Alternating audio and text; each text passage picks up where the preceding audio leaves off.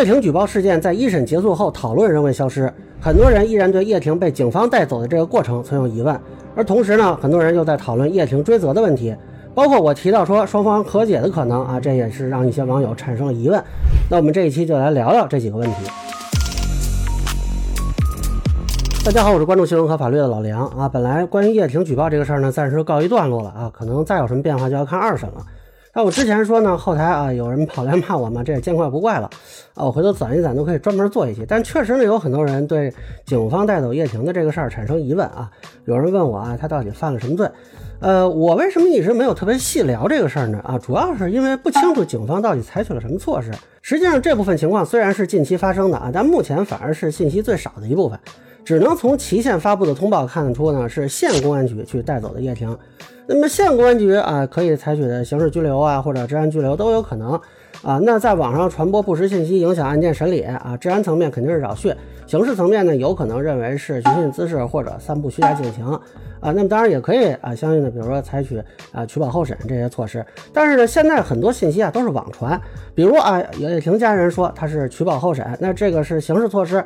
啊，有一个律师呢，声称联系上了叶家，但是他后来批评公安机关呢，呃，其中说了一条是没有出示传唤证，那这个是治安处罚法的要求。呃，问题是呢，他们说的这些啊，我全都没有看到官方证实，啊，就只是单方的信息，而且不同的渠道说的情况还不太一样。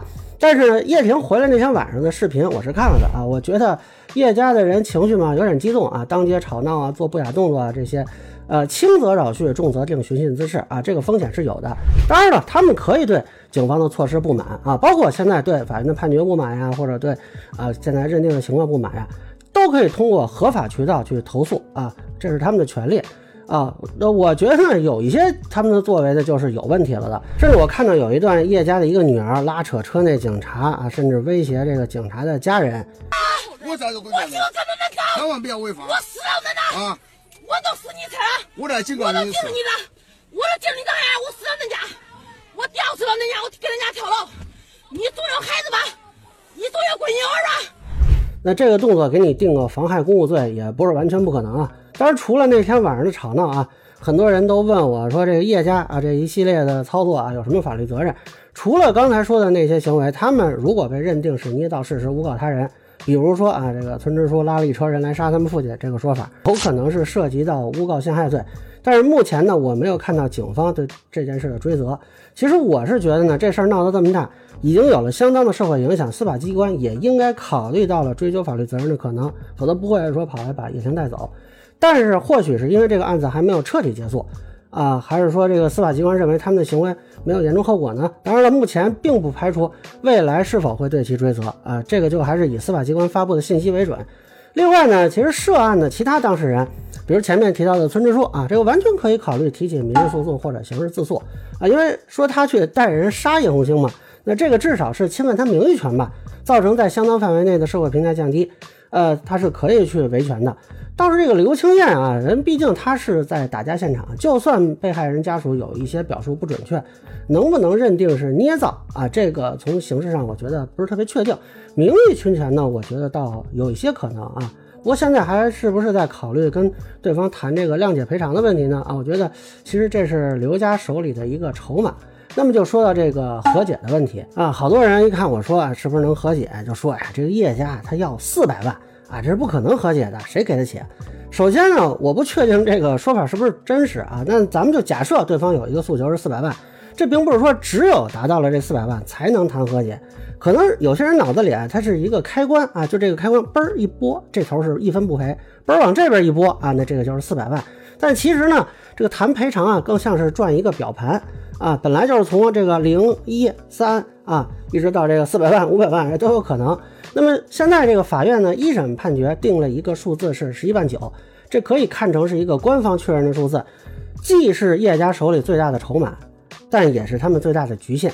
而从刘家这边看呢，有很多不利因素啊。法院认定的这个故意伤害致人死亡啊，似乎这个十一万九也是必然要给的了。但是呢，有两个事儿是他们的筹码，就是什么时候给和能够多给啊，包括多给多少，这个是他们来定的。那么还有一个隐藏因素啊，就是叶家的这个谅解本身的价值到底有多大啊？我不知道有些人考虑过没有。首先，这个谅解呢，它是有时效的啊，只有在二审前还有点作用。其次呢，这个案子就算再怎么谅解，不可能定无罪啊，最低应该也就是十年往上了。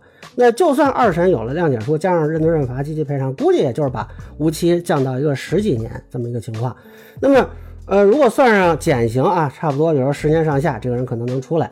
而如果没有这个谅解啊，就算其他因素都不考虑啊，还是无期，呃，依法最少十三年才能出来。当然了，一般没那么顺利，大概，呃，我觉得差不多十五六年，这也就差不多了啊，也不会说因为你不谅解给他判死刑。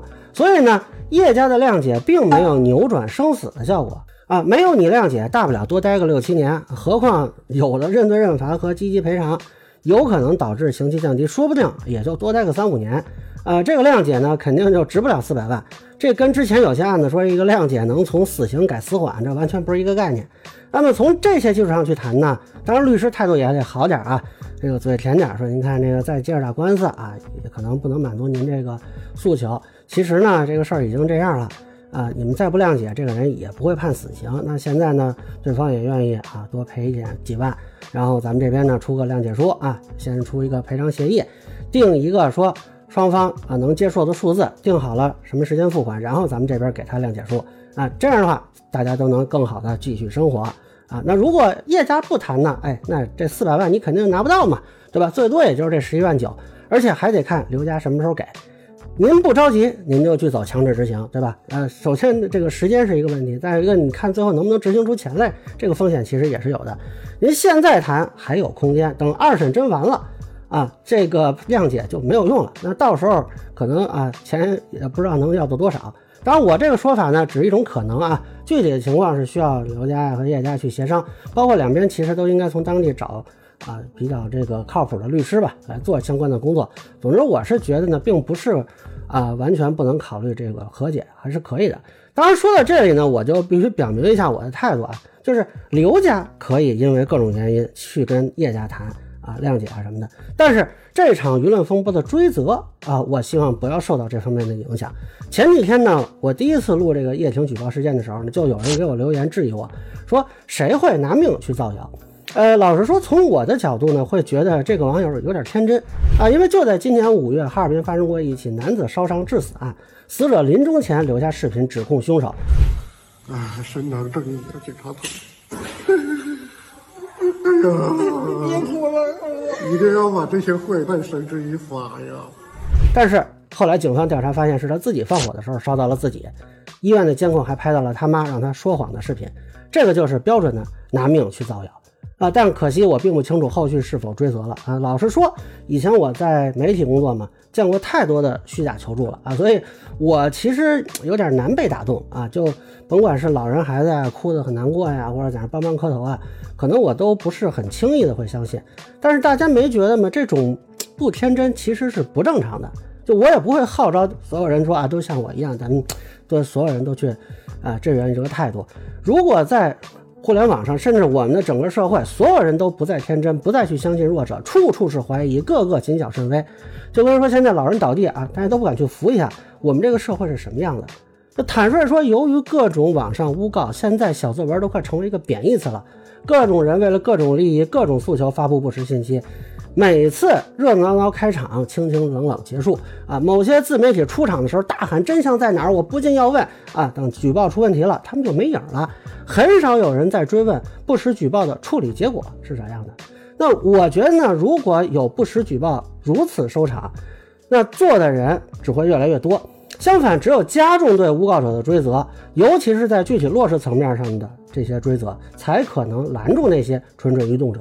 而这里边的难题呢，其实在于如何区分诬告和真正的求助，这个恐怕只有司法机关才能有这个能力啊。所以我还是希望开封当地的司法机关考虑一下叶婷举报事件后续的一些法律责任的问题，毕竟这个事儿的示范效应还是很大的。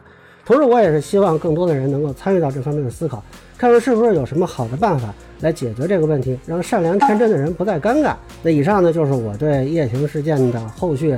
相关问题的一个分享，个人浅见难免疏漏，也欢迎不同意见小伙伴的评论区在每周留言。如果您觉得说的还有点意思，您可以关注我的账号老梁不郁闷，我会继续分享更多关于新闻和法律的观点。谢谢大家。